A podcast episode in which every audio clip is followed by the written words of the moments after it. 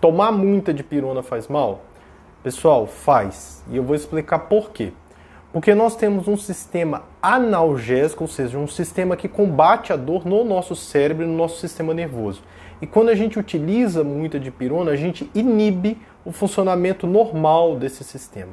De modo que o nosso cérebro começa a ficar acostumado com o analgésico. Então você que toma muito remédio para dor, você sabe que às vezes parece que esse remédio perde o efeito, tanto da potência de reduzir a dor, quanto da duração do efeito dele. Então, nesses casos é, que a gente está usando mais do que três analgésicos por semana nos últimos três meses, ou seja, isso dá aí por volta de 15 dias, e existe um efeito sobre o funcionamento do sistema endógeno de controle de dor, e você sempre deve procurar ajuda, porque nessas situações o analgésico prejudica e desencadeia você ter mais dor.